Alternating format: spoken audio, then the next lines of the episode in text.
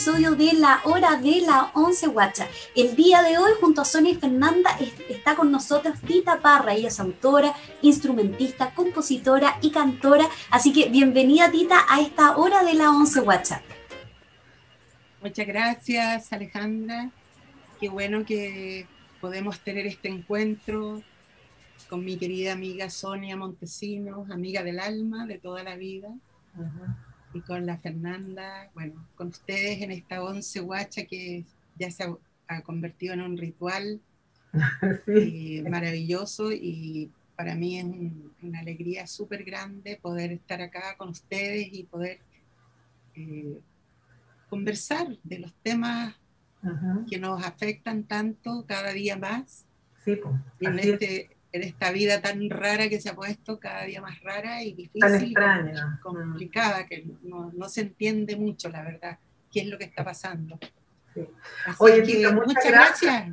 Sí, muchas gracias a ti, Tita, por estar aquí con nosotros, ya eh, con nosotras. Nosotros digo con el resto de las personas que nos están viendo o escuchando.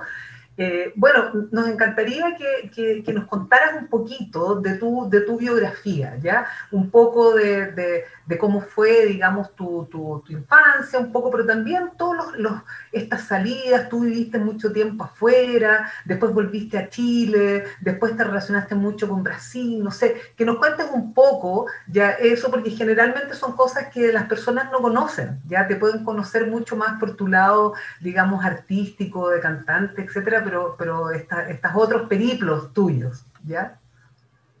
Ya, pues mira, eh, como ya son varias décadas de vida, entonces hay muchas volteretas, desde, desde la infancia hasta hoy es como difícil, pero, pero resumiendo, yo les puedo contar que eh, desde, el, desde, el, lado más íntimo de, de, de, mi experiencia, mi vida y las cosas que he vivido, desde el lado más íntimo yo tengo, bueno, por supuesto tengo una, esta cosa de, los parras, muy, es muy importante, eh, ha sido todo un proceso en el cual yo primero tuve que entender qué, qué significa ser parra, por qué yo era parra, por qué era tan importante este especie de estigma de, de ser parra. Y todas las cosas positivas como que eh, estaban un poquito guardadas. Al principio era, era raro, era raro porque mi, infancia fue un poco caótica. Viajé mucho cuando chica con la familia y a los seis años andaba por un Finlandia en gira. Era raro, pero por otro lado era muy entretenido. Eh, tuve mucho tiempo sin ir al colegio, entonces tampoco sabíamos, no teníamos un lugar fijo para vivir, andábamos como gitanos como tres años, entre los seis y los nueve. Pero esta vida gitana estaba impulsada principalmente por la Violeta, que era la, matriarca, digamos, la abuela, la que llevaba eh, la batuta en todo. y era una vida artística, o sea, ah. era una vida de música. Y nosotros éramos una especie de embajadores de la cultura popular chilena en Europa y nuestro público eran, la mayoría eran, eran europeos que no sabían nada de Chile. Ah, nosotros éramos los bichos raros. Era una mezcla entre gitanos, indígenas, obreros pobres, folcloristas, mm. una familia además completa, los Parra, éramos una familia, o sea, nos llamábamos los Parra de Chile. Entonces, yo como que, no, o sea, me tocó vivir eso siendo la niña, pero lo más lindo era preparar el concierto, preparar los conciertos y ver a la Violeta cómo ella dirigía todo esto, no solo como autora de canciones, sino que como, como escenógrafa, eh, cómo ella bordaba y preparaba y recortaba y cosía los vestuarios. Y, y hacía unas esculturas lindas de papel maché con unas máscaras del norte, de las diabladas, y metía el costillar, que había que bailarlo, las cuecas, había que ensayar, había que ponerse esas ropas, había que andar caminando con unas velas al son del bombo y del cultrún, escuchar una quena lejana. Y la Violeta era capaz de reproducir en el fondo como lo más lindo del folclore chileno de norte a sur de una manera muy rara, original, pasada por todos los filtros de ella, digamos. Porque ella era la que seleccionaba y elegía y dirigía. Entonces de repente mi mamá salía del escenario con un poncho negro, con una máscara, y del otro lado salía el tío Ángel, y, se juntaban en el suelo con un cultrún, y ahí aparecía ella con, con los ritmos nortinos en nosotras, y, y toda esta cosa era como una coreografía muy intuitiva que ella hacía también, no era una cosa escrita en un guion, pero era sagrado, era sagrado. O sea, en algún momento nosotros estábamos como metidos en la cordillera o en el desierto o estábamos en Chiloé, pero arriba de un escenario de Alemania. Entonces, público alemán o público polaco o de la Unión Soviética o, de esos países que ya ni siquiera ya existen. Entonces era, eh, era muy genial, era fantástico. O sea, esa era mi escuela, no era la escuela de donde iban todos los niños, pero ahí yo estudiaba, aprendía. Ahora me doy cuenta que esa fue una verdadera escuela de música popular y de, y de muchas cosas que, que, a lo mejor no existen todavía como, como para formar a nadie, pero yo siento que me formé un poco de esa manera. y la Violeta era admirable, o sea, el público se volvía loco, ella salía en las tapas de los diarios, salía en las revistas. Violeta Parra, mujer, eh, artista chilena y la cultura popular chilena en Europa, estaba causando furor y, era muy impresionante. Y yo al medio de eso, era rarísimo. Yo cantaba las, las cuecas del tío Roberto, cantaba un guainito tocando el bombo, después me salía, después volvía, era todo muy profesional, no, era, no era improvisado, no, era, era algo que nunca más he vuelto a vivir además. Eso como que se terminó y ahí quedó en la historia, solamente hay algunos recortes y algunas fotos. Y eso duró mucho tiempo, duró hasta que volvimos a Chile y en Chile, bueno, paralela, e, paralelamente a eso, también hubo una cosa muy linda que pasó con los hijos de la Violeta, o sea, mi mamá y Ángel. Eh, también vivieron un proceso como de salir del cordón umbilical de, esta matriarca. Y siendo muy jóvenes ellos en París, eh, crearon su dúo, Isabel y Ángel Parra, que no era dirigido por la Violeta.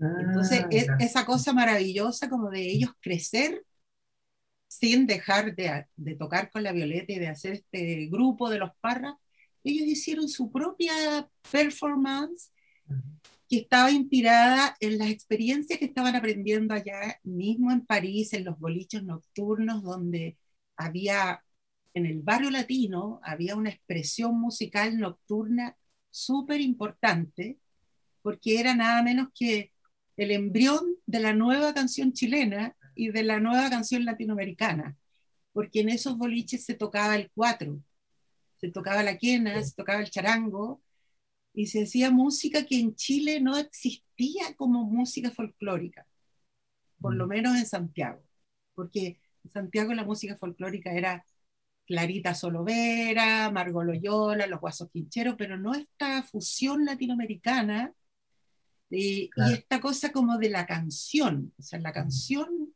latinoamericana con letras que tuvieran además eh, no solo el folclore, como era el folclore venezolano, sino que también las canciones revolucionarias que hacía la Violeta, que eran, que eran canciones nuevas, donde, que ahora todo el mundo las conoce, pero en ese tiempo eran, eran una novedad absoluta, o sea, la Violeta cantando qué dirá el Santo Padre,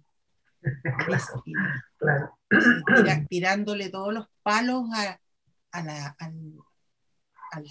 la, Iglesia Católica, a todo este sistema.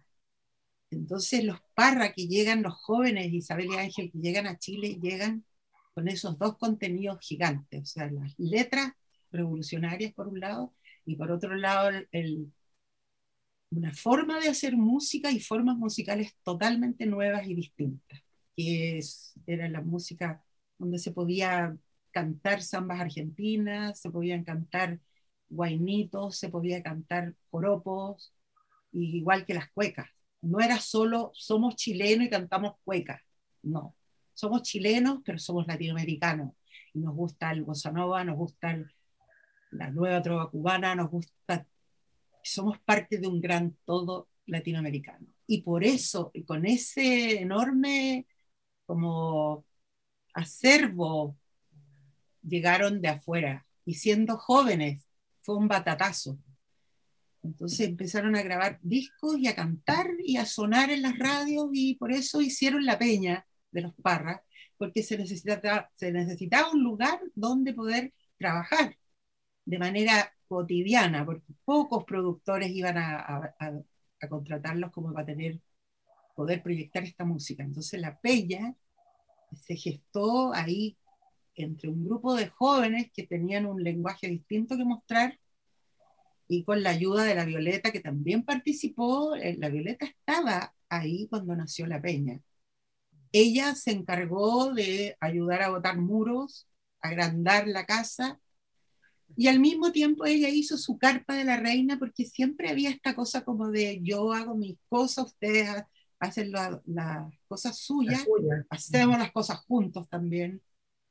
Entonces estaba por un lado la peña radiante y la carpa. En los dos primeros años la carpa también era una propuesta súper audaz y, y mi mamá cantaba en la carpa, la Violeta cantaba en la peña. O sea, ya habían como mucha energía, mucha fuerza, muchas cosas nuevas.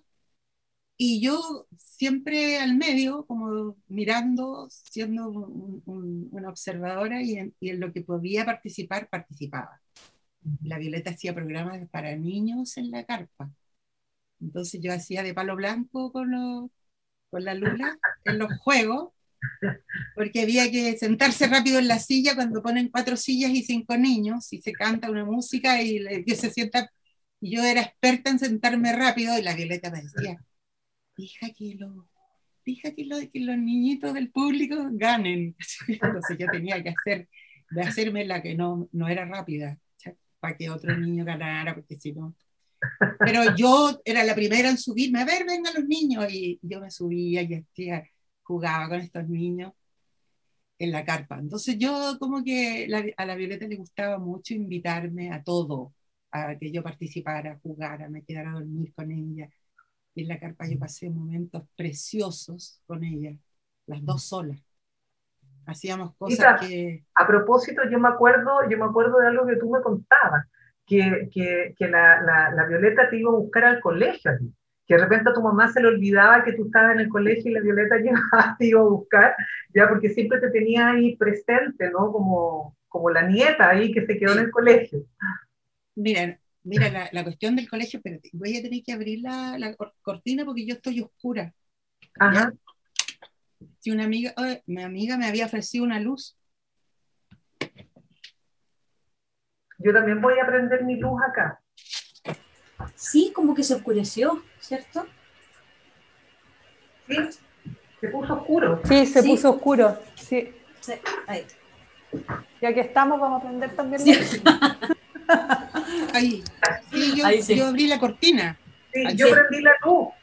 Ya. Estamos todas iluminadas ahora. Ahora sí. Ahora sí, ¿no? Ahora sí. Mira, esa cuestión del colegio, yo te voy a contar. La verdad es que la historia eh, era así. Mi mamá, a mi mamá no es que se le olvidaba ir a buscarme, era la Violeta que la que se le olvidaba, porque mi mamá, ah. mi mamá trabajaba. Mi mamá trabajaba en la Universidad de Chile en el Canal 9, que era la, televisión, la primera televisión que hubo en Chile. Entonces ella se iba a trabajar súper temprano y volvía a las 12 de la noche, porque allá hacían de todo, desde cámaras, un montón de pega, una pega gigante y lejos. Entonces, aquí mismo en esta casa, y la Violeta en cambio trabajaba en la casa, en esa, en ese, en esa etapa. Entonces, trabajaba tan concentradamente, yo iba, yo iba a unos jardines infantiles por acá cerca, y claro, a la Violeta se le, se le iba de repente la... Claro, porque estaba súper concentrada haciendo millones de cosas. Y yo, yo estaba, yo quedé bien traumada con esos olvidos, porque de repente ya eh, para un niño y yo ya eres chica. Esto fue antes que nos fuéramos a Europa. Entonces, la, a veces llegaba mi mamá de, su trabajo y, y, entraba a la casa y la Violeta la miraba. ¡La niña! Entonces era terrible eso, esos recuerdos son muy, son medio dramáticos. Ahora uno se ríe, pero Claro, no, si yo me río porque de nervio, digamos, de, de, lo atroz que debe haber sido para ti. O sea, yo me acuerdo que tú me contabas algo de que mirabas así por una... Por una sí, yo miraba, claro. yo, me arrastraba, yo me arrastraba en el suelo porque había una arena, esas arenas que ponen para los cabros chicos.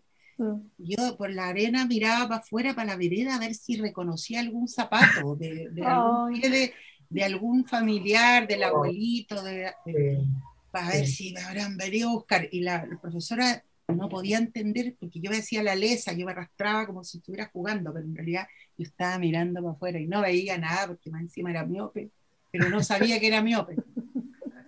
Pero la cuestión es que eso, eso incluso tengo otro recuerdo bien horrible, que para solucionar ese problema, ¿sabes lo que hicieron? Me, matricularon en un internado. Metieron en un ah, internado a mí y a la Lula. Ya, eso no sabía. Porque la Lula era la otra niña con la que yo me criaba, que era mi tía, pero era niña, entonces me parecía a mi hermana mayor. Y a la Lula la pusieron por aquí, donde mismo yo voy a votar ahora. La Lula estaba en la parte como de los grandes y yo en la parte de los chicos, de la básica, digamos. Y internadas. Y esta cosa era de monjas, pero bueno, de civil, pero eran monjas severas eran horribles, eran horribles como son estos colegios de monjas. O sea, por ejemplo, me acuerdo la primera noche en ese internado, yo llevaba mi osito peluche, mi muñequito, y estas monjas brutales te pasaban recorriendo cama por cama, quitándole la muñeca a cada niña. Y sabes la frase que me quedó grabada siempre. Eh, Entreguen, todos entreguen todos esos bichos para que no hagan cochinadas. Para que no hagan cochinadas. Cáchate. O sea, pero claro, ellas eran las que estaban con las cochinadas en la cabeza. Claro. Exactamente. Y para uno era mi muñeca y te la quitan. Lo único que te quedaba como de. De tu casa, de tu familia. Casa. Entonces lo pasé re mal y eso pasó porque la Violeta había decidido irse a Argentina a trabajar. Entonces ya no estaba la Violeta, mi mamá trabajaba, único remedio, internado. Súper triste la cuestión. Ahora en el internado yo tenía una aliada amorosísima que era la Lula. Mm. La Lula se arrancaba de, del lado de las chicas grandes y venía donde yo estaba y venía en la noche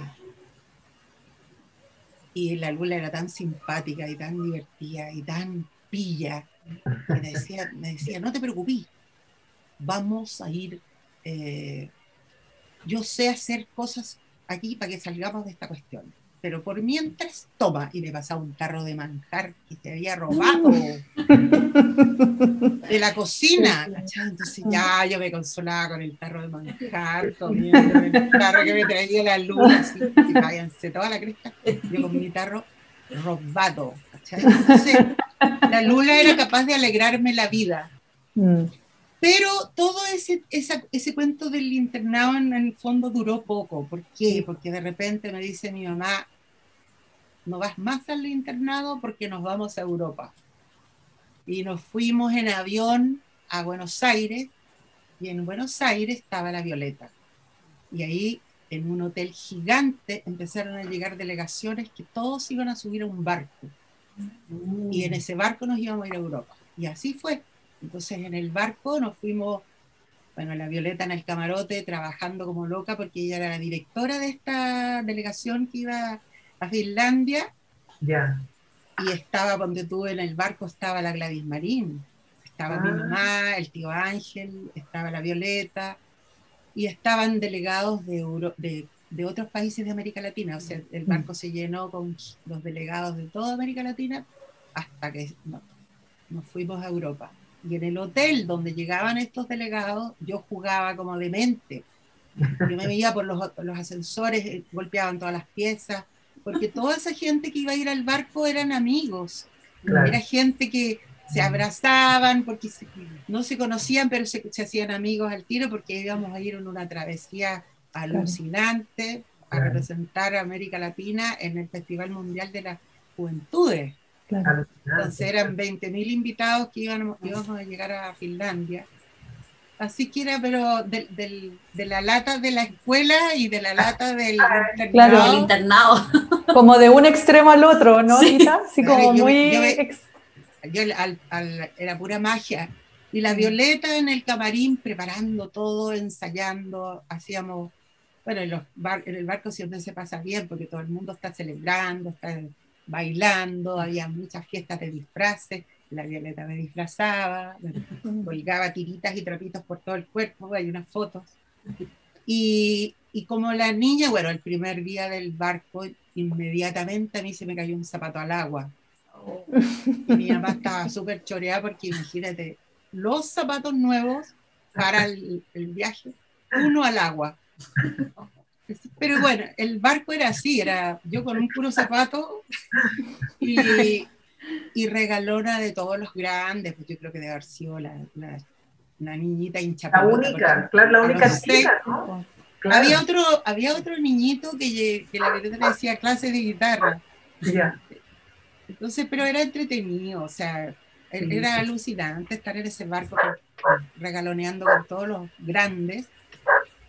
Y me acuerdo cuando el barco paró, la primera vez que bajamos a como tierra, y ya estábamos en Europa, eh, por un día entero en los portales de, de, yo no sé exactamente si era Barcelona o Marruecos, o sea, era un, parece que era Barcelona. De haber sido, claro, claro. Nosotros nos bajamos del barco a pasar el día, pero nos bajamos a tocar. La Violeta armó un, show de nosotros, pero con vestuario, con todo, ya teníamos ah, como probando a ver cómo suena este grupo. Y nos llovían las pesetas. Yo como la chica, yo, yo veía lluvia, lluvia, de pesetas, entonces era simpático porque al final hacía unas bolsas de monedas de pesetas, recogía a mi mamá, el ángel, la violeta, uh, y después en la noche de vuelta para el barco con todas esas monedas. Yo no sé si la íbamos a poder gastar en algún lado, porque eran pesetas, pero era plata, era plata, wow éxito, éxito con el show montado. Y callejero. Y ahí llegamos eh, a tomar un tren, que además era, así como el barco era entretenido, este tren se llamaba el Tren de la Paz. Y, el tren se, tomaba en Génova. Y ahí el tren se iba por tres días hasta Helsinki recorriendo toda Europa y parando en todas las estaciones, donde todos los niños estaban en los, en llenaban de, insignias, porque todo esto era, como una apuesta, era como todos los países del mundo viajando a este festival. Entonces, en el, tren ya era mucho más gente rara que el barco, porque ya habían africanos, ya habían polacos, ahí allá gente italiana, era una locura. Mm. Hasta llegar al Helsinki, que era donde iba a haber este festival, y había un desfile por toda la ciudad y entrar a un estadio enorme donde desfilaban. Todos eran puros grupos de folclore de, de, todos los países. Era un colorido. Y ahí yo ya no quería más, porque era como ya, wow, la exuberancia total y nosotros chilenitos éramos uno de los grupos de, de tantos invitados.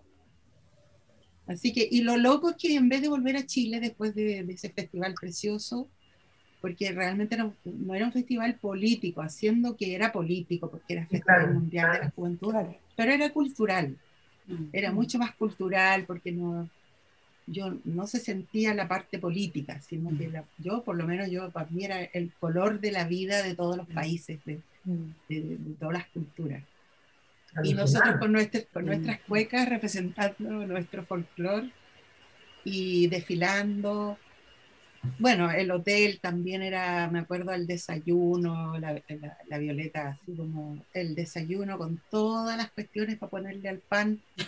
Y dice, todo lo que quieras, ponele todo lo que quieras. Y mi, sándwich era así una torre de jamones. Bueno, súper entretenido, maravilloso. Y después eh, no volvimos a Chile, sino que los pasajes se postergaron. Era como, o vuelves a Chile o vuelves en un año más. Y aprovechamos de quedarnos un año, al otro año de nuevo, los pasajes, otro año más, otro como tres años. Y hasta que volvimos, pero fue maravilloso. La Violeta también instalada en Ginebra, entre Ginebra y París. Finalmente aterrizamos. Pero yo anduve con ella en Bakú, por ejemplo, andaban con ella en Varsovia, o sea, ella y yo, las dos solitas. Y después nos dividimos y al final nos encontramos todos en el barrio latino de París.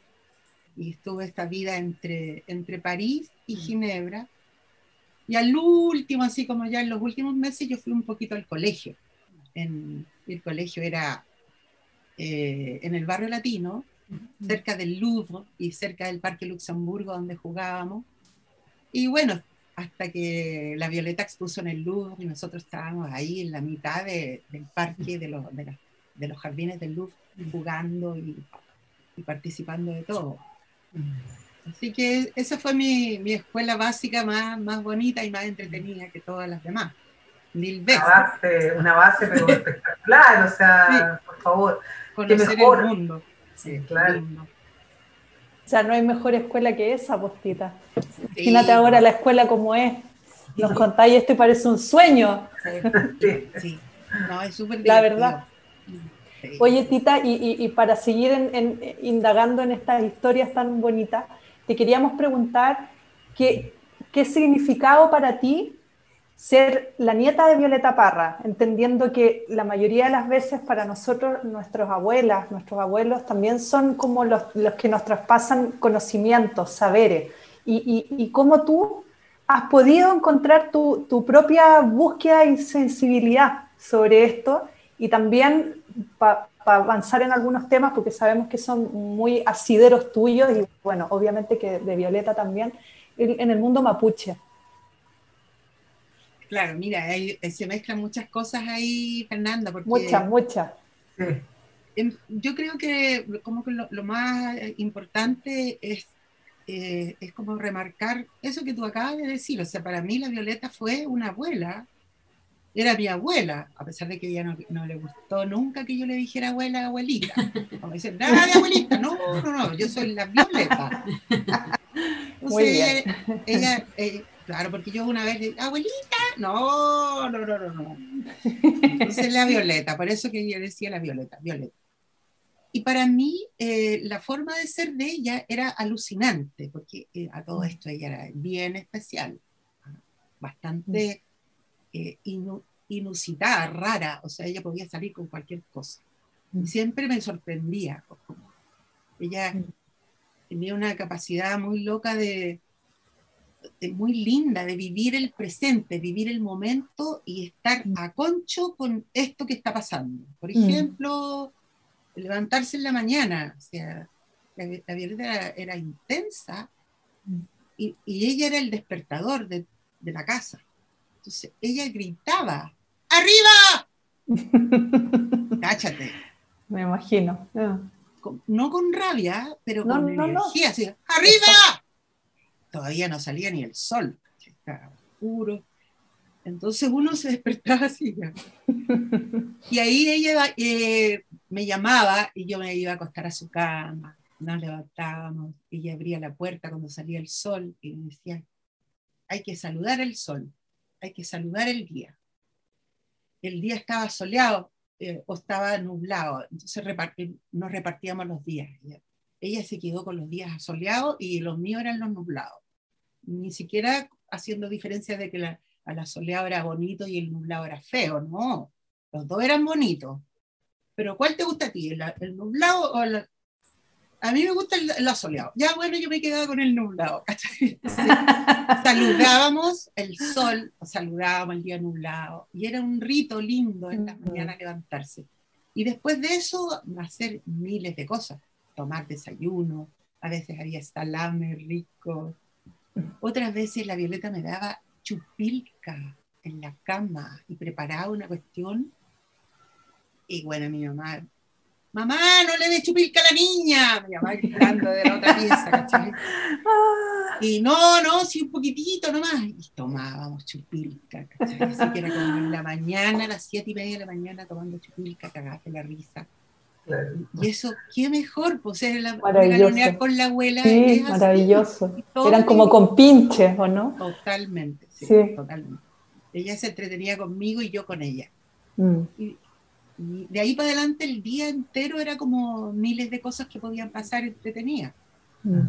Y ella se encargaba también de, de conciliar un poco el trabajo con las niñitas, porque la Lula y yo estábamos ahí y ella pensaba y sentía que teníamos que también participar del trabajo, de la música. Entonces mm. teníamos que ensayar, eh, inventar segundas voces, aprender a tocar. Me enseñó a tocar el bombo. Yo ya era súper chica, tenía cuatro años. Y yo ya estaba ahí metida con mm. la música.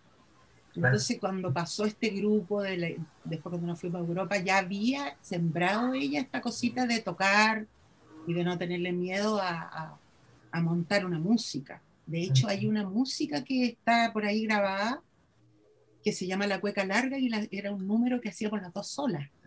Ah, qué no sabía eso. Ah. Qué bonito eso. Sí, era, era, la, era, la, cueca larga, además era una, era una cueca escrita por Nicanor, pero que estaba basada en puros versos populares, que Nicanor, ¿sabes?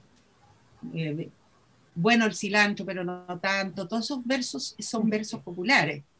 Él los juntó en, estrofitas, hizo la cueca larga y la Violeta le puso una música. Pero la música que le puso, le puso una música rara a cada estrofa. Una música fuera de lo común, totalmente rara, o sea, una música difícil, rarísima.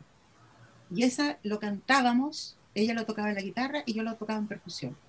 Cada estrofa tenía una música distinta y un ritmo distinto que yo tenía que tocar en la percusión.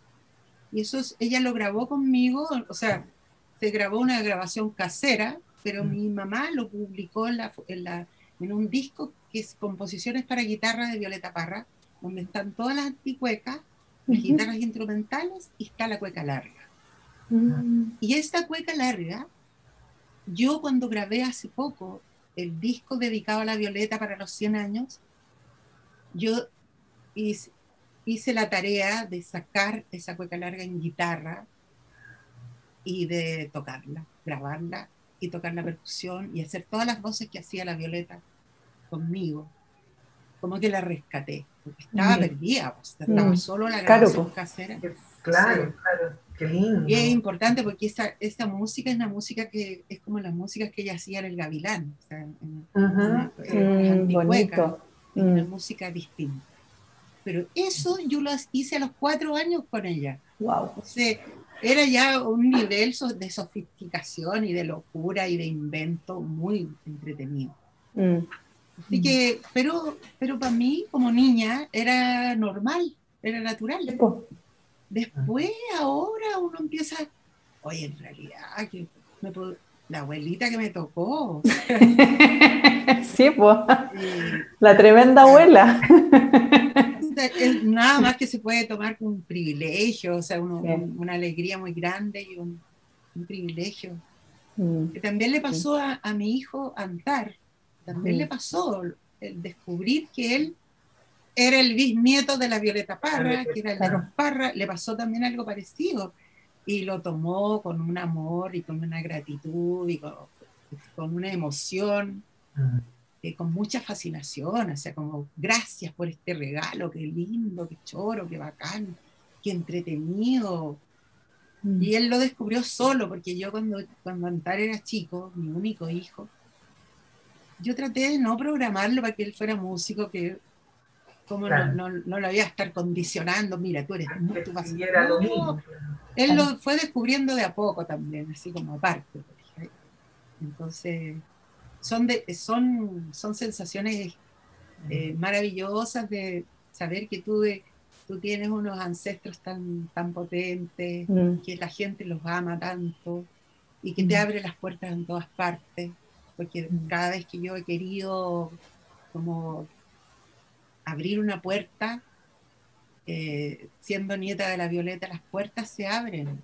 En Brasil he recibido el amor que el público brasilero tiene por el Violeta, me lo dan a mí. Yo recibo ese amor que es para la Violeta. Y de una manera tan, tan preciosa, que simplemente cantando, y tú ves como el público llora. O sea, es bien simple. Y, complejo a la vez. Claro, yo canto Volver a los 17 y la gente, yo les veo las lágrimas. Mm. La gente llora porque esa canción en Brasil es un himno. Entonces, y yo no me puedo bajar del escenario si no la canto. Tengo que cantarla, ¿no?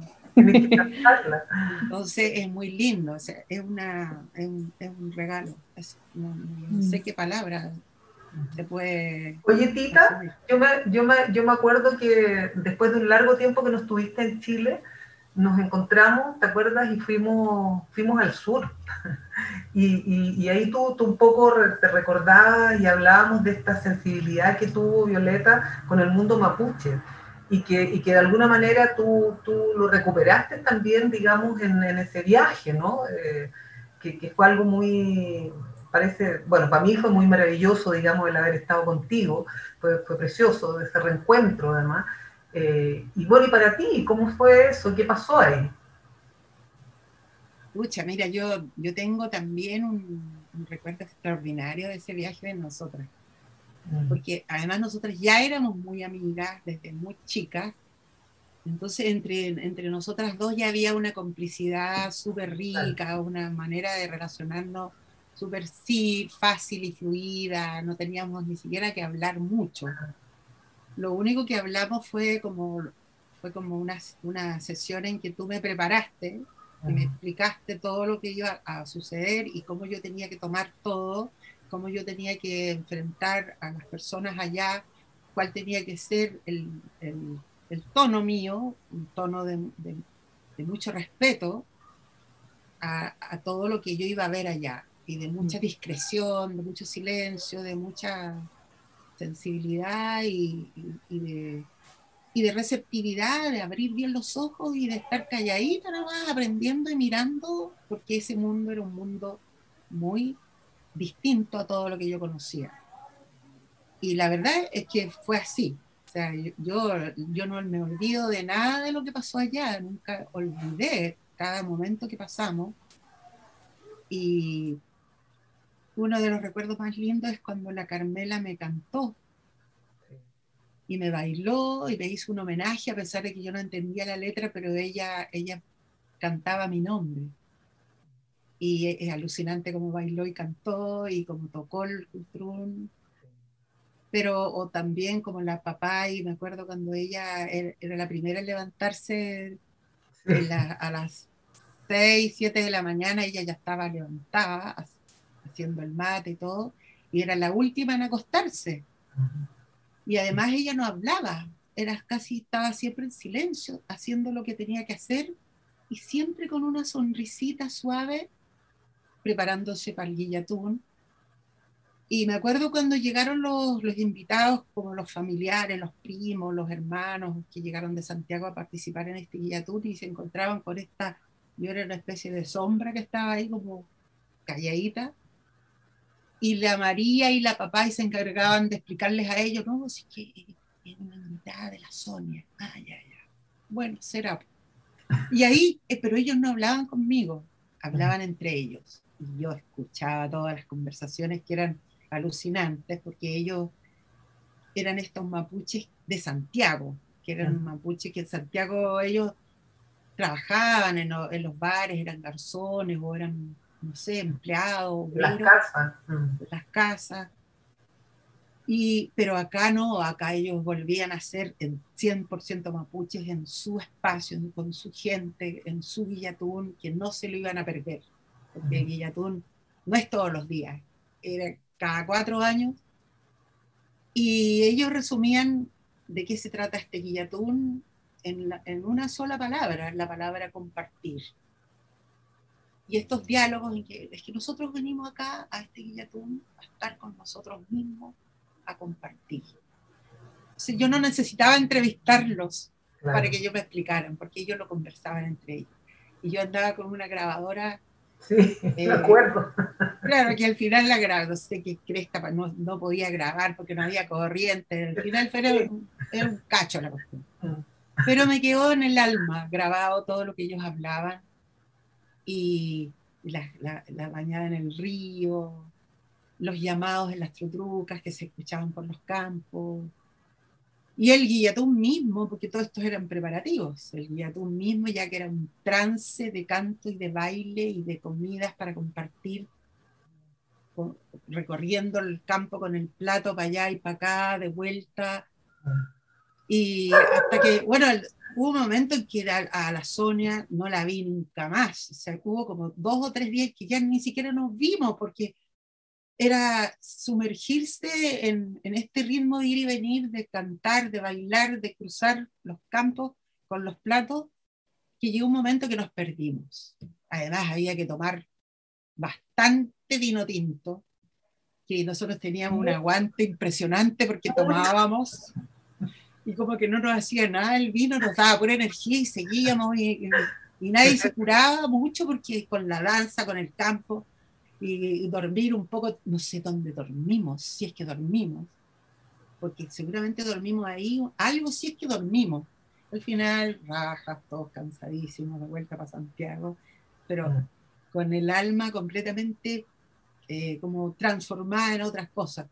Y una de las cosas más lindas que me pasaron ahí con ellos fue un sentimiento que me quedó hasta el día de hoy. ¿eh? Eh, fuimos tan bien acogidas y tan, nos trataron tan bien, fuimos tan queridas, digamos, como acogidas como un miembro más de las familias de ellos, que yo dije, pucha, qué rico saber si algún día cuando yo esté perdida en este mundo, a lo mejor enferma, sola, vieja, deprimida, saber que yo puedo irme para allá y saber que los voy a tener a ellos. Y a lo mejor van a ser otras generaciones y gente que no, no los voy a conocer, pero yo sé cuál es el lenguaje que nos va a unir, cuál va a ser el, el, como la forma de, comunicarnos, mirándonos, abrazándonos, simplemente eh, diciéndoles, yo sé cómo son ustedes, somos hermanos. Así es que todavía siento eso, siento que y ellos son así además, porque me ha tocado ir a otros, no guía tour, pero encuentros, canturreos, ceremonias y cositas lindas en los proyectos donde me he encontrado con ellos. Y, ese, esa forma de relacionamiento, como de mirarse a los ojos, sentir el corazón y no intelectualizar nada, eso sigue igual. Y lo, lo, mismo lo hemos vivido en las marchas, en el estallido, en la Plaza Dignidad, eh, la, en la televisión, cuando yo veo las luchas de ellos, cuáles son las luchas de ellos y la, la valentía que tienen, la fuerza, la garra. Ahora uno entiende de dónde viene esa garra, viene de ahí, de ese espíritu guerrero y, y valiente. Entonces al final uno dice, en realidad yo soy mapuche por todos los lados que lo dicho. O sea, no, no soy a lo mejor mil por ciento mapuche, pero soy un 99%. Así que da lo mismo, la cara de India la tengo igual. Sí, pero como todos, como todos acá en Chile, si nadie, ¿quién puede evadirse? ¿Quién puede evadirse de eso, por favor? O sea... Son miles de años de condicionamiento, son miles de años. Entonces. Exacto, exacto. Así es que eso, ese guillatún era necesario, eh, menos mal que fuimos, por suerte que lo hicimos. O sea, gracias por haberme llevado, Sonia, porque es inolvidable la experiencia. Alucinante. Sí, fue maravilloso. Ahí. Se cortó, se cortó la última palabra. Sí, ahora sí. ¿El perrito? Es un perro que, que, está aquí en mi barrio, que, que está medio loco. Oye, Tita, eh, tú, tú hiciste una canción. Sí, sí.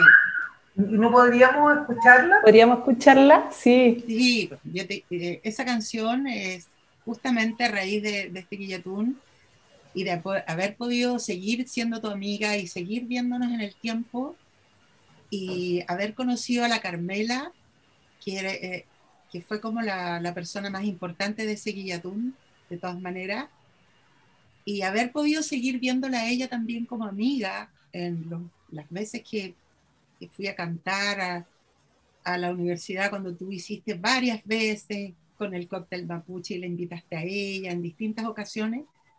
Entonces, eh, ella se, no fue solo que la vimos en el puro Guillatún, o sea, esa continuidad exquisita mm. que culminó, digamos, con el, libro precioso, que también es, un libro que todo tiene que ver con ella, porque es el libro sobre la machi, el sueño con menguante. Entonces, cuando yo leí ese libro, como que yo sentía que yo entendía el libro eh, de, distintas maneras, por, con experiencias, que de alguna manera ese libro que tú escribiste también lo, escribiste con cosas que habíamos vivido juntas. Exacto.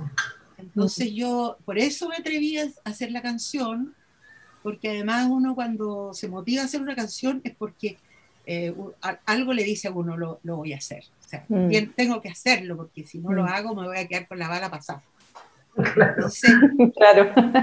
Y además que el libro está escrito tan poéticamente que tampoco fue nada difícil agarrar las frases, las palabras, tal como tú las pusiste en el libro, que son palabras sacadas también del lenguaje de la machi, que no, no lo inventaste tú, sino que es un lenguaje que está ahí y que tú lo, lo, lo tomaste y lo, lo pusiste de una manera magistral porque eran conversaciones con ella, todo muy vital muy verdadero, muy auténtico. Entonces yo agarré lo que pude, traté como de resumir en estrofitas eh, de qué se trata, cómo es posible, cómo es que la niña recibe a través de los sueños este hallazgo en que ella se da cuenta que ella va a ser una, una machi, pero ella es mm. niña y va empezando a soñar con las plantitas, con los remedios, y, eso lo, lo, escribí en esa letra, pero en realidad la letra está escrita como por ti, por la Machi, por, está escrita entre todos.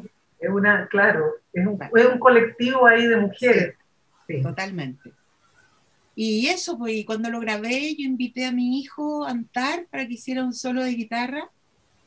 Y porque él estaba en la onda de la guitarra eléctrica, y con distorsión, que saliera medio rockero, yo lo, preparamos y, voy a ver si, si les suena bien. Sí, seguro. Vamos a poner aquí el mundo. Yo voy a mi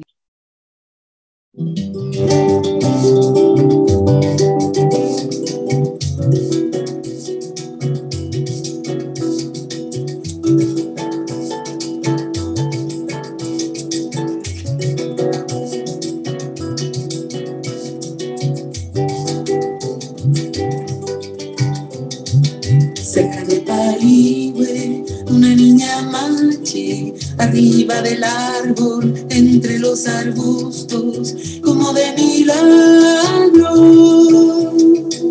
tuvo una visión.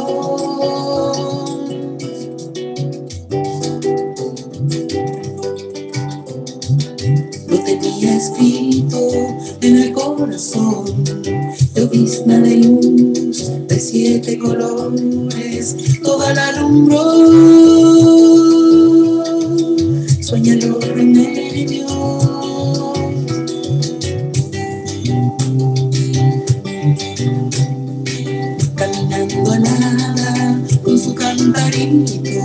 la mancha creciendo, recogiendo flores, su siembra de amor, como las plantitas que el alma soñó.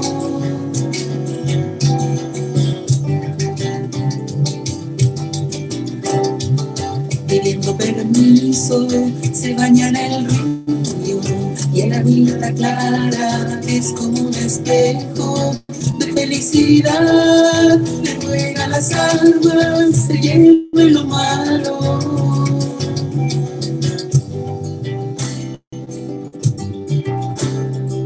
Al anochecer ruegan las estrellas y a la madre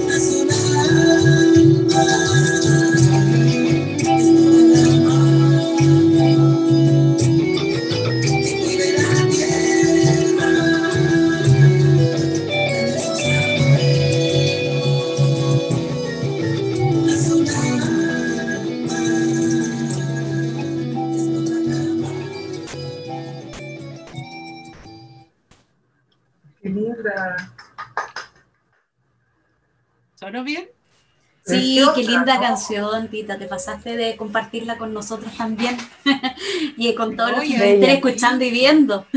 Bella, bella. Sí. Era, era la ocasión, ¿no es cierto? Totalmente, qué, qué bonito además. Se escuchaba muy bien, así que gracias por compartirla con nosotras ahora. Y te quería preguntar y te quería llevar un poco, tú algo mencionaste, bueno, a propósito de las demandas del pueblo mapuche, la revuelta, eh, y quería llevarte un poco a ese periodo, porque sin duda tú has sido protagonista de todo el proceso de las revueltas, has participado en las marchas, has estado cantando, haciendo acciones de arte, participando de cabildos, etcétera. Entonces, si podríamos, si podrías contarnos un poco cuál ha sido, cómo ha sido esa experiencia para ti todo, en todo ese periodo, digamos, que estuviste tan activa de ahí participando, vos cantante en, la, en las distintas instancias que había. Mucha, mira, eh, resumiendo así lo, lo, más cortito posible, puedo contarles que yo sentí como una especie de vuelta a los 17. Porque como a mí me tocó el golpe de Estado a los 17 años, yo estaba en cuarto medio el 11 de septiembre, y el trauma es tan feroz, eh, las secuelas quedan como para siempre. Y uno, yo por lo menos hasta el 18 de octubre, yo nunca había sentido como que existía la posibilidad de que Chile despertara y de alguna manera se recuperara uno pudiera recuperar en el alma, en el corazón, en el cuerpo, lo que habíamos perdido en, el 11 de septiembre, que fue una pérdida brutal, no tanto porque la situación política fuera tan maravillosa, porque no era tan maravillosa durante Allende, era súper problemático, pero eh, nosotros perdimos demasiado, o sea, demasiados crímenes, demasiada matanza, demasiado pérdidas por todos lados. Y eso como que nunca se volvió a recuperar, yo nunca me volví a recuperar, como que nadie te va a devolver 14 años de exilio, ni la muerte de todos los, los, amigos y seres queridos, compañeros de curso, profesores, toda la gente que se nos murió, que nos mataron. Entonces uno queda claro, eso fue lo primero que me pasó el 18 de octubre, fue como, porque nunca hubo esa sensación con la vuelta a la democracia, siempre la vuelta de la democracia fue como, pucha, tratando de hacer todo dentro de lo posible, por lo menos ahora no nos van a matar, pero tampoco es lo que nosotros quisiéramos, teníamos que, teníamos que soportar esta, este Chile raro que quedó después del golpe para siempre, donde estaba todo destruido, la educación, la universidad, la cultura, entonces nunca recuperamos nada, tampoco con el 18 de octubre, pero por lo menos hubo esta catarsis, que para mí también era muy importante. El hecho que la gente salga a la calle y decir, ¿hasta cuándo? O sea, no queremos más este Chile, porque no era un reclamo, eran, era, eran como 80 millones, miles de reclamos. Y todo el mundo, así, era muy lindo ver que las demás personas también que no era yo la única que estaba en esta cosa de reclamar. Porque muchas veces en Chile, cuando tú te ponías en una actitud crítica, te decían, ay, pero es que tú eres muy negativa. ¡Ay, que me daba rabia cuando me decían eso! O sea, uno, más encima uno no podía reclamar. Había que poner el hombro, aguantar, resignarse. Bueno, es lo que hay. El mal menor, y eso como que a todos nos saturó y habían los estudiantes saturados, las mamás saturadas, las mujeres saturadas, los jóvenes, todo el mundo saturado de un Chile que no queremos, que no es Chile, que no nos gusta. Y eso fue lo más lindo. O sea, sentí que volvía un poco a los 17 porque antes del golpe yo pasaba en la calle también, en las marchas, pero nosotros íbamos a apoyar a Allende. Nosotros íbamos a defender a Allende a, luchar por ese gobierno popular que tenía miles de errores, pero teníamos miles de cosas que podíamos corregir porque éramos participantes. O sea, una de las cosas más lindas del gobierno de Allende era esa apertura a que todo el mundo podía meter la cuchara, participar, si le gustaba participar, no era obligatorio. Entonces, Bueno, la Sonia también estaba en un colegio súper emblemático donde participaba, igual que el Manuel de Salas y muchos otros colegios. Y nosotros éramos protagonistas en ese tiempo de algo que nos arrebataron. Nos quitaron todo lo que te puedas imaginar que le pueden quitar a un ser humano. Entonces, claro, el 18 de octubre representaba mucho eso en nuestra generación y que nos hermanaba con la generación de los chicos, de los, de los de los estudiantes, que eran los estudiantes que describe la Violeta en su canción. Y fue lo primero que canté en la Plaza de Ñuñoa el 20 de octubre, que fue el día que fui a la Plaza de Ñuñoa, había miles de personas, eufóricos, y, y no paré, no paré de estar ahí y quise vincularme. Y por supuesto que una de las primeras personas que busqué fue a la Sonia y organizamos un cabildo precioso. Ahí conocí a la Fernanda, nuestro cabildo de artistas populares maravilloso que hicimos en la Plaza Ñuñoa. Pero además yo me metí en La Reina porque yo vivía en un barrio súper aburrido. La Reina era un barrio muerto, muerto de nada, era la nada misma. Aquí lo único que había eran conciertos de, la zarzuela. Imagínate que fome el Centro Cultural de la Reina. Entonces, por Dios, o sea, darme cuenta que había un colectivo de bordadoras, todas de la reina, de mujeres que les gusta bordar por la dignidad, bordando dignidad se llama el colectivo. Me inscribí, las bordadoras nos ayudaron en el museo a tratar de aspirar para arriba el museo, defenderlo. Fuimos con las artilleristas. Después en las, en las marchas culturales vi, vi las tambores por Chile y yo lo único que quería era tocar con ellos. Y era, era alucinante porque ese grupo de tambores estaba dirigido por puros maestros de percusión chilenos y brasileros también. Y eran, eh, o sea, por ejemplo, no sé, el Carlos Cortés, es un baterista de la Ana Tillú, un capo, cualquiera quisiera poder tocar con él, no se puede tocar con él porque nunca tiene tiempo, se lo pasa tocando con no, imposible. Él no tiene tiempo para tocar con nadie, pero está en tambores por Chile. Entonces, cuando la primera vez que yo agarré el instrumento, el repique, y Carlito, yo no, yo no sé tocar esto, yo nunca he tocado. Mira, esto se cuelga así, se lo cuelga así y se toca así. Práctica. O sea, yo estaba teniendo clases con él. El Sidney, el director, también un, un gran eh, percusionista brasilero que jamás iba yo a tener la oportunidad de tener clases con ellos, pero aquí sí, y gratis. ¿Y dónde tocábamos? En la calle, en la plaza y en todos los barrios. Todavía estoy en ese colectivo, o sea, lo, adoro.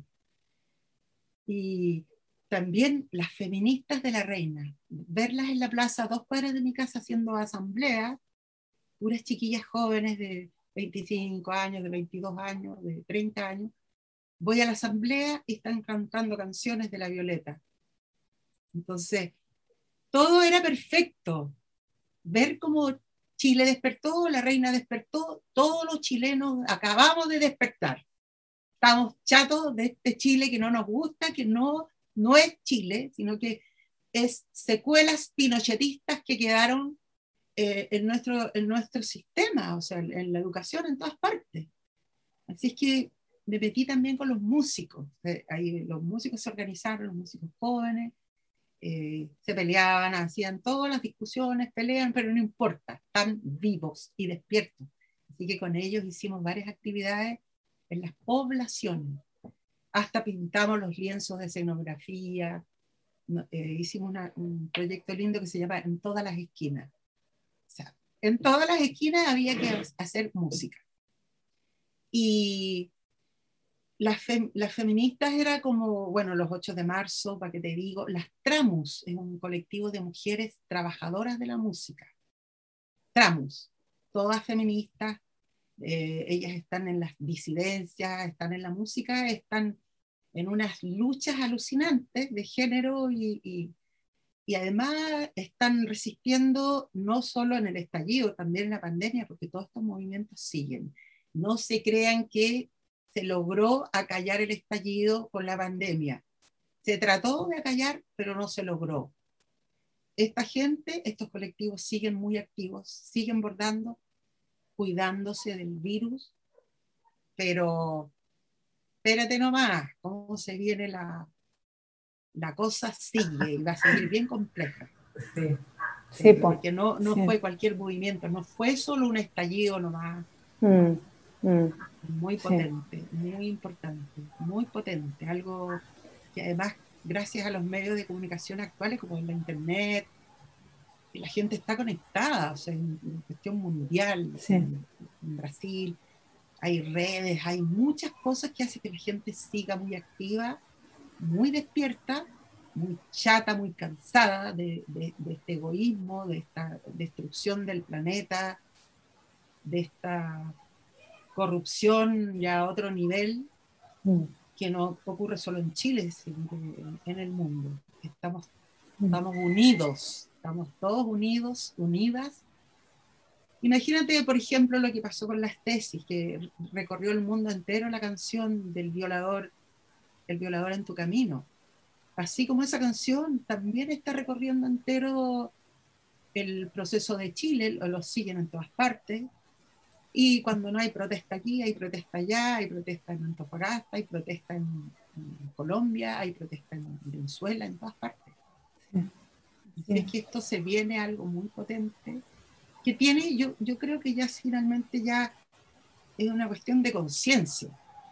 O sea, la gente que está despierta y consciente que quiere un mundo bueno de una vez por todas, con mm. valores verdaderos, o la gente que se dedica a explotar a los demás, a robar, mm.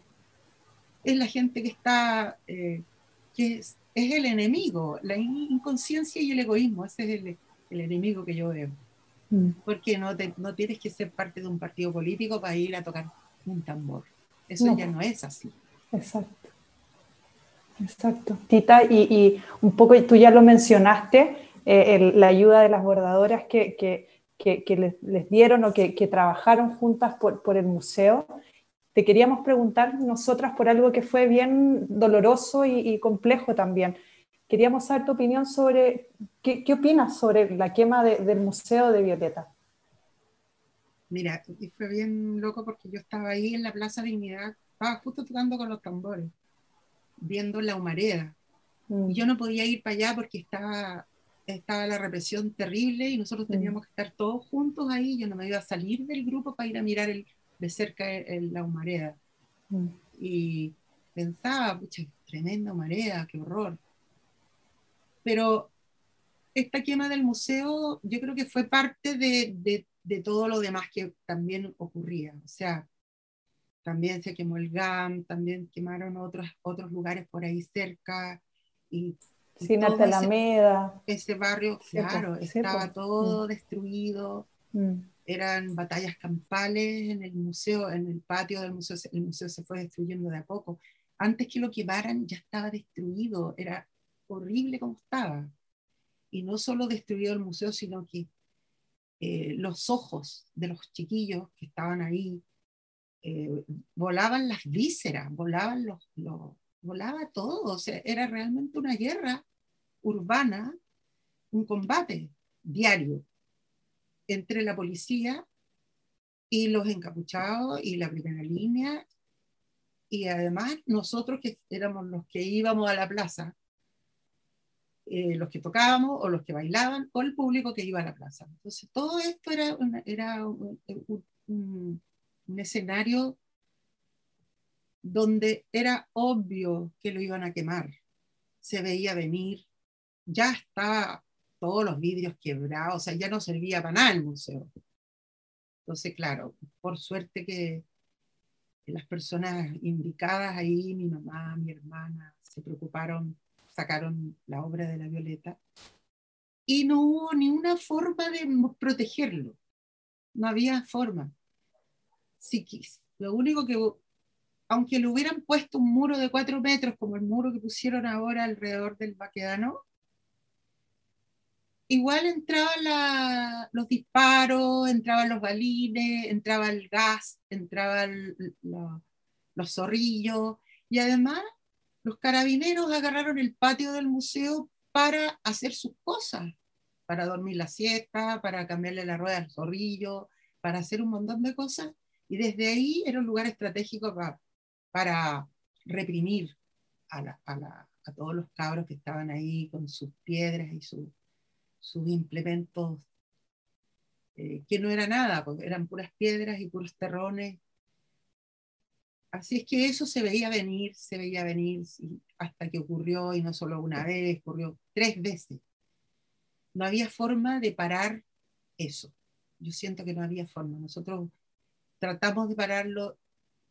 Hubiera sido que hubiéramos tenido que ir dos mil personas a pararlo y al otro día, si no estaban esas dos mil personas, se quemaba igual. Era parte de, de lo que estaba sucediendo. Era, una tristeza porque el museo estaba ahí al medio. Mm. Mm. O sea, mm. yo, yo veía los videos y no lo podía creer porque era al lado mismo del museo, a, a, un metro del museo estaban los cabros y la policía, y a todo alrededor, tres, cuatro cuadras a la redonda. Todo eso era la, famosa zona cero. Exacto. Entonces, eh, había que bancárselo nomás, porque era parte de la cuestión. No quedaba otra, otra posibilidad. Y Tita, bueno, lamentablemente estamos ya llegando al término de esta, de esta hora de la 11, sin duda se ha pasado muy rápido, porque realmente escucharte además es fascinante y aprender y aprender de tu historia. Y bueno, de, de tu visión, de todo lo que ha estado pasando. Eh, pero no podemos irnos sin hacerte un par de preguntitas y la primera tiene que ver con, queríamos saber si tú tomas 11 y si tomas 11, ¿qué tomas de 11? Pucha, yo he tomado 11 toda la vida, me encanta tomar 11 lo único que yo he parado un poco con la once por una cuestión ya como de salud, o sea, yo em, empecé a practicar ayunos intermitentes para sanarme de cosas que a uno a esta edad le empiezan a venir si no se cuida. Uno ya no puede seguir tomando vino como le gustaría, ¿cachai? No puede seguir comiendo pancito con palta como le gustaría. Entonces yo me como la palta sola, como el huevito solo, ya no como casi nada de pan. Pero estuve toda la vida comiendo pan con palta y muchas veces tomaba once y muchas veces tomaba once a las once de la noche. Estamos tomando once a las once. Pero nadie, me, nadie, me, va a quitar la once. Y, y, todavía, por supuesto, que tomo once. Y esa once, ahora mi once es súper distinta a la mm. once tradicional. Pero, por ejemplo, es un batido un mm. batido donde yo le pongo nueces, le pongo almendra, le pongo eh, coco rallado, le pongo plátano, es un batido exquisito, que es como la once, y muchas veces también es el desayuno. claro.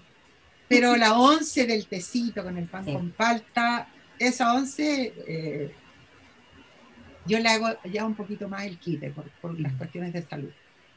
Pero tengo yo, yo, yo vengo a tomar once, o el tecito. También uno se toma un tecito con una galletita y de repente cuando, claro, tú, he logrado superar porque tenía el colesterol alto. Entonces, todos estos ayunos intermitentes son muy buenos porque te, te ayudan a limpiar eso. Si es que tenés la presión alta, te baja, o sea, te regula el cuerpo con los ayunos. Y uno entonces se puede dar el gustito de volver a comerse un pancito con panza de vez en cuando, de comer una sopa y pillita, y, de comer esas cosas ricas de la once, pero porque tú yo dejé todos los quesos, todos los lácteos y todas las harinas. Ese sí que es sacrificio. sí, sí, es fuerte, es fuerte, pero es saludable porque el cuerpo ya está cansado de, que después uno le puede venir lo típico, pues la diabetes, la famosa hipertensión, los triglicéridos y el colesterol, la típica, que empieza todo a subir los niveles. Porque claro, si tú tenés 30 años no te pasa nada. Vamos comiendo berlines y todo pero hay una edad en que hay que empezar a, a cuidarse. Entonces eso es lo que me pasa a mí con la once. Yo la amo, la adoro, pero tengo que eh, ser discreta con, con, las recetas de la once tradicional. Muy, ahora, lo comido y lo bailado no te lo quita nadie. No. La once queda en el recuerdo. Muy sabio, muy sabios consejos, pero uy, que cuesta, que cuesta dejar ese hábito de la once, ¿no? Con todas esas cosas ricas. Bueno, yo las invité hace poquito a tomar once, así que por lo menos hubo, un recuerdo, me, lo, ¿no? me lo comí todo, me lo comí todo en esa once, porque, porque pude, o sea, cuidándose, uno de repente ya va y puede. Pero la vida diaria trato de que no, o sea, yo, yo, yo, te juro que a mí me hace mal tomar, por ejemplo, vino, me, mm. dos, tres copas de vino y yo no puedo, me siento mal. Claro, ya no, ya no tenemos esa, esa aguante que teníamos fuimos al Guillatún. Tuvimos tres días, tuvimos tres días, ya junto con, nuestros colegas mapuches ahí, eh, porque claro, eh, en ese minuto si, si no tomabas eras muy rara, digamos, ¿no? Está ahí fuera, Pero, por ejemplo, una once, una, uno puede tomar una once con, como te digo, con, con palta, con tomate, con huevitos duros eh, y, tú, te pones en el plato, le podéis poner algunas pasas, algunas cositas, unas aceitunitas, o sea, puras cosas saludables, igual se puede. Lo hiciste, ese día lo hiciste súper, ¿te acuerdas? Hasta con salmón. Con todo. la, mayoría de las cosas que habían ese día eran todas saludables, porque uno va cambiando y uno se adapta y va reemplazando. ¿Para qué le vamos a poner tantas sopaipillas si se puede poner otra cosita más, más livianita o más integral. Mm. el, queso de cabra. Queso de cabra, rico, sanito. Muy rico, nos encanta. Maravilloso. Bueno, querida Tita, estamos en, en, nuestra, en nuestro fin ya de nuestro, de nuestro programa. Te agradecemos muchísimo, muchísimo la participación, fue maravilloso. Y eh, lo último que queríamos pedirte, y con esto cerramos, es si nos puedes dejar un mensaje a nosotras, a las personas que nos están escuchando, eh, ¿qué, qué, dirías? ¿Qué, qué, nos, nos, nos, darías, digamos, ¿no? Como tus palabras, ¿ya? Para eh, terminar de tomar nuestro tecito. Bueno, mira, yo no, no, no, soy, no soy, no me siento indicada como para dar consejos de nada, porque yo estoy, estamos todos en la misma, Pero hay algunas cositas que, que podría que podría, no sé, tratar de, compartir, que es eh, que todos busquemos la posibilidad de, de, esta desobediencia eh, consciente que podemos hacer, como por ejemplo tratar de acercarnos a la tierra, tratar de cultivar la tierra, como decía la Violeta, porque es sanadora, y la tierra nos protege. Y creo absolutamente en eso cada día más, con mucha convicción. O sea, respirar, caminar a pata pelada, eh, ponerse a plantar de todo, eh, tomar agua, tomar aire puro, buscar la naturaleza para sanarnos. Encuentro que es un consejo que yo creo que todos tratamos de hacer y de practicar pero yo hasta haría una protesta por eso, porque el encierro, claro, el encierro es dañino, o sea, es probable que es cierto que dicen los, los científicos que uno tiene que encerrarse para no toparse con el virus, protegerse. Pero, ¿y qué pasa con la salud mental? ¿Y qué pasa con el miedo? ¿Qué pasa si tú estás tan encerrado que te empiezas a deprimir, empiezas a sentir la soledad, empiezas a, a, sentirte, empiezas a darte insomnio, te empiezas a poner paranoico, empiezas a andar entero enmascarado. Uno necesita también como romper eso. Entonces, para romper eso, tenemos, no, no nos olvidemos que tenemos la tierra y la naturaleza y los elementos. Si nos pudiéramos escapar a meternos en el mar o a meternos en la tierra o a meternos en el bosque a caminar en la arena, pata pelada y respirar profundo cerca del mar, hagámoslo. Tratemos de hacer eso. O si no podemos salir a la playa o salir al, bosque, bueno, salir a la calle, ir al parque y tratar de respirar, o al patio, salir a mirar la luna, mirar las estrellas, cerrar los ojos, respirar profundo, meditar, hacer ejercicios, hacer ejercicios como, como los ejercicios de yoga, lo que a uno le guste, los ejercicios de estiramiento, de relajación, de hacer un poquito de fuerza, fortalecernos, porque el cuerpo está hecho para pasar cosas duras, tiene resistencia, no está hecho el cuerpo para ay, pasar todo el día sentado. Eso no es saludable. Todo el día en teletrabajo no es saludable. No. Así que ese sería un consejo lo más práctico posible. Y, lo otro es también tratar de acercarnos a los niños, porque los niños saben, los niños saben lo que hay que hacer, sobre todo si son niños que no lo hemos contaminado metiéndoles la pantalla todo el día. Salir con los niños a andar en bicicleta, correr, ir a pasear al perro, ir al parque, aunque haya que levantarse a las 6 de la mañana, pero hagámoslo, porque no, uno no recupera energía, fuerza y recupera como esa sabiduría de la vida con los cabros chicos, porque ellos tienen la verdad a flor de piel, aunque sea la guagua, la guagua sabe. Yo he jugado mucho con niños en, esta pandemia, he tenido alta mm. suerte. Y los niños en la tierra, eso, la bata pelada, el agua, a uno se le quitan las penas jugando con los niños.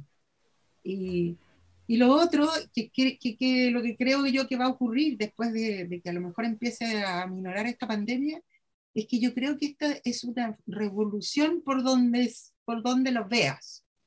Que el mundo va a cambiar, la vida va a cambiar, las estructuras van a cambiar, la forma de vida van a cambiar, nuestros valores vamos a cambiar, vamos a volver a las cosas más esenciales y verdaderas y vamos a tener que reconstruirnos, reinventarnos, rehacer todo. Yo, yo lo veo así. No, no vamos a poder así quedarnos con lo antiguo. Yo creo que todo este dolor, este sufrimiento, esta pandemia, este, el estallido, eh, la gente que ha, muerto, no puede ser para nada. Tiene que ser para una reinvención de las cosas, de la vida, de lo que nosotros nosotros vamos a tener que luchar ahora más que nunca por la vida que queremos. Así que va a ser casi como una especie de borrón y cuenta nueva. Vamos a partir de nuevo. Vamos a empezar de nuevo a reconstruir una vida. Gracias, Tita, por, por tu mensaje. Sin duda, tomaremos tus consejos prácticos y también esta reflexión que nos planteas a, al final de reinventarnos finalmente, que la nueva la constitución. De otra, además. todo, todo, se vienen caminos auspiciosos que esperemos que, que tengan buen término. Verdad nuevo, que de verdad sea nuevo. con resiliencia, con cariño. Sí, Así es. Porque mm. además nosotros vamos a tener que luchar mucho por este virus, para que este virus mm. se borre. Mm. Y, va a ser difícil, va a ser súper difícil. De verdad que es difícil. Pero yo creo que lo vamos a superar porque siempre se han superado todas las cosas. O sea, yo me acuerdo de la Violeta, como ella sufrió la viruela. La viruela fue terrible. Ah, ella la vivió, mm. pero la superó y no le mm. quedaron ni cicatrices. Parecía monstruo a la pobre cuando le dio esa cuestión, ella lo, lo describe en las décimas, pero lo superó. Entonces nosotros vamos a superar este virus, mm. seguro vamos a superarlo y ahí, bueno, vamos a tener que no, que no se nos olvide lo que el virus enseña, porque el virus ahora es Dios. Como dice el Sadhguru, no sé si lo eh, ahora no es si Dios quiere, es si el virus quiere. si el virus lo permite. El virus lo permite, claro. es verdad, todo es eso ahora, es verdad. O sea, si, si puedo ir a la quiere ir a, comprar a la esquina si el virus lo permite. Exacto, exacto. Nos vamos a ver si el virus lo permite. Exacto, claro. si el virus quiere, si no es si no, y, y, y lo, lo, terrible es no nos podemos abrazar porque el virus no nos lo permite y eso es algo totalmente en contra del ser humano, o sea, es muy raro.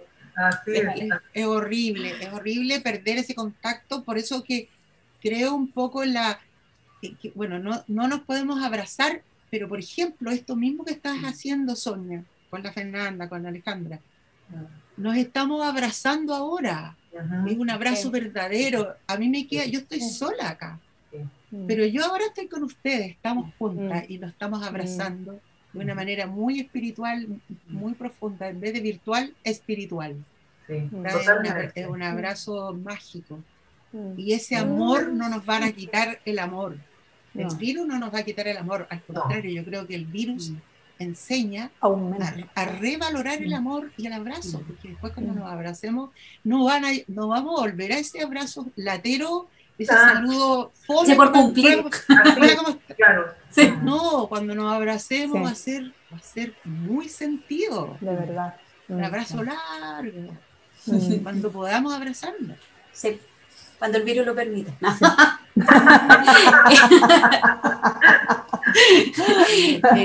te queremos agradecer. Seguir y seguir viviendo, esa es la otra cosa. Hay que seguir viviendo, seguir inventando, seguir creando, seguir leyendo, seguir pensando, seguir, no como ay, expectante, ¿no? Se puso mm. todo entre paréntesis y ahí estar encerrado. No, no, o sea, estamos encerrados y todo, pero hagamos cosas, sigamos, sigamos vivos.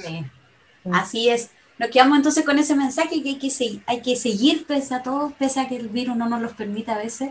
Así que te queremos agradecer, Tita, por estar con nosotras en esta hora de la 11 WhatsApp y también le agradecemos a todos y todas quienes nos han acompañado en este capítulo que después nos van a ver, como siempre les repito que nos pueden seguir en nuestras redes sociales, en nuestro canal de YouTube, nos pueden escuchar por Spotify también, pueden seguir a la hora de la 11 WhatsApp, así que muchas gracias a todos quienes nos acompañaron hoy día y un abrazo enorme Tita y muchas gracias por estar con nosotras en esta hora de la 11 WhatsApp. Gracias. A tomar once. Y no es chiste, y no es chiste. Así es. Chao, tita, gracias. Chao, que estén bien, cuídense. Chao, gracias. Chao, querida. A cuidarse. A cuidarse mucho.